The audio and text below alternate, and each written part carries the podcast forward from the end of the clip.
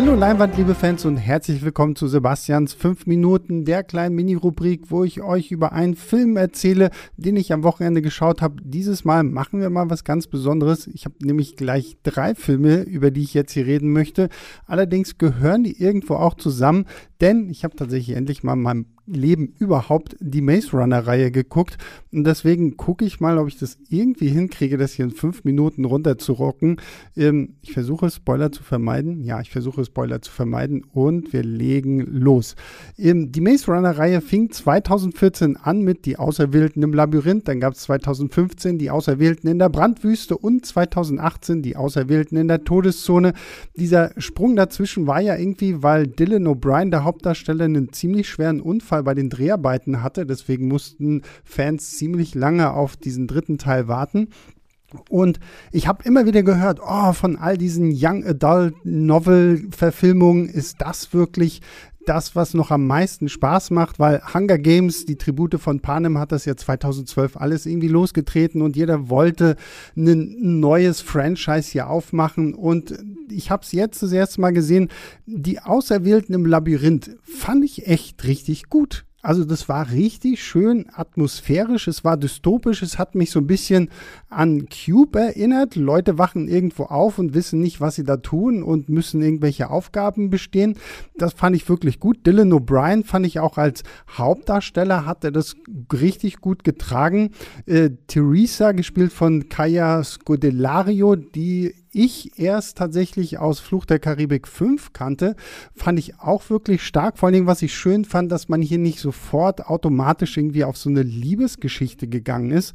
Und spannend wird es ja dann tatsächlich im zweiten Teil, wenn diese Beziehung ja auch so ein bisschen auseinanderbricht, weil sie sich ja dann doch dazu entscheidet, für diese böse Wicked Corporation zu arbeiten. Denn, was ich vielleicht noch nicht erwähnt habe, die Welt ist irgendwie komplett verwüstet und irgendein merkwürdiger Zombie-Virus lässt halt Menschen zu Zombies werden. Aber es gibt diejenigen, die immun sind. Und das sind all die Leute, die in dieses Labyrinth gesteckt werden. Im, so diese ganze Backstory, Hintergrundstory habe ich nicht so richtig gerafft. Ich habe auch mich immer gefragt, okay, warum muss man die jetzt unbedingt in so ein Labyrinth stecken. Später wird ja dann irgendwie so ein bisschen im dritten Teil angedeutet, dass unter Stress da auch irgendwie etwas äh, von diesem Serum, von, von diesem inneren Serum produziert wird, was man dann als Heilmittel verwenden kann. Ähm, wie gesagt, also ich muss sagen, im, so im zweiten und dritten Teil wird es mir dann so ein bisschen zu generisch. Da kommt ja dann diese ganze Kriegsgeschichte dazu, da lernen wir dann zum Glück ja auch mehr über die, die Außenwelt kennen. Hier der Littlefinger Peter Baelish Darsteller aus Game of Thrones taucht dann auf einmal auf in einer wirklich guten Rolle. Und äh, das muss ich trotz allem sagen. Ich finde, diese Reihe ist in sich geschlossener und wirkt schlüssiger als vieles, was ich jetzt so, wenn ich Tribute von Panem mir anschaue, ist gefühlt immer das Gleiche. In jedem Film gefühlt immer das Gleiche. Und bei Maze Runner fand ich es echt spannend. Der erste Film ist halt dieses Labyrinth, dann wechseln wir in die Wüste und dann haben wir im dritten Teil ja wie so eine Art kleinen Bürgerkrieg. Das fand ich schön, dass sich diese Szenarien immer wieder ähm, ausgetauscht haben. Trotzdem wurde es mir nachher zum Ende hin ein bisschen zu wirr, weil dann zu viel versucht wird, oh, und die Fraktion spielt auch noch eine Rolle und die Fraktion muss auch noch mit rein. Ich fand es auch sehr, sehr merkwürdig, dass man uns im dritten Teil jemanden wiederbringt, der im ersten Teil gestorben ist ohne dass man eine wirkliche Erklärung dafür bekommt. Wahrscheinlich einfach, weil man gesagt hat, okay, der Schauspieler ist doch zu bekannt. Es muss unbedingt wieder mit auftauchen. Das hat mich nicht so ganz überzeugen können. Aber nichtsdestotrotz muss ich sagen, die Maze Runner-Reihe ich finde, sie nimmt zwar mit jedem Film ein klein bisschen ab, weil sie einfach dann immer noch mehr und noch mehr in diese Story reinpacken will, die ja eigentlich recht simpel ist.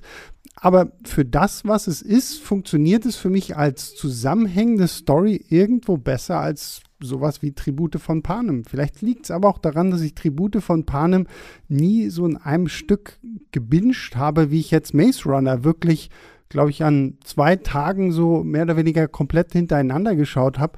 Das macht vielleicht Sinn. Vielleicht muss ich mir Tribute von Panem nochmal angucken. Ich weiß es nicht. Aber Tribute von Panem hat mich nie so krass gecatcht. Aber das hier war irgendwo eine interessante Story. Nicht nur, weil es Zombies gab. Hier ist auch ein bisschen mehr Action. Der ganze Fokus liegt nicht zu sehr auf so einer, oh, kriegen sie sich oder kriegen sie sich nicht Storyline. Und ich muss tatsächlich sagen, ich fand das Ende so kitschig, Happy End mäßig es auch gewesen ist, ich fand es tatsächlich echt ziemlich rührend und auch sehr süß. Und von daher war es tatsächlich nicht schlecht. Und mein Timer sagt, bupp, und ich habe es tatsächlich geschafft, mal in fünf Minuten über die Maze Runner-Reihe zu sprechen.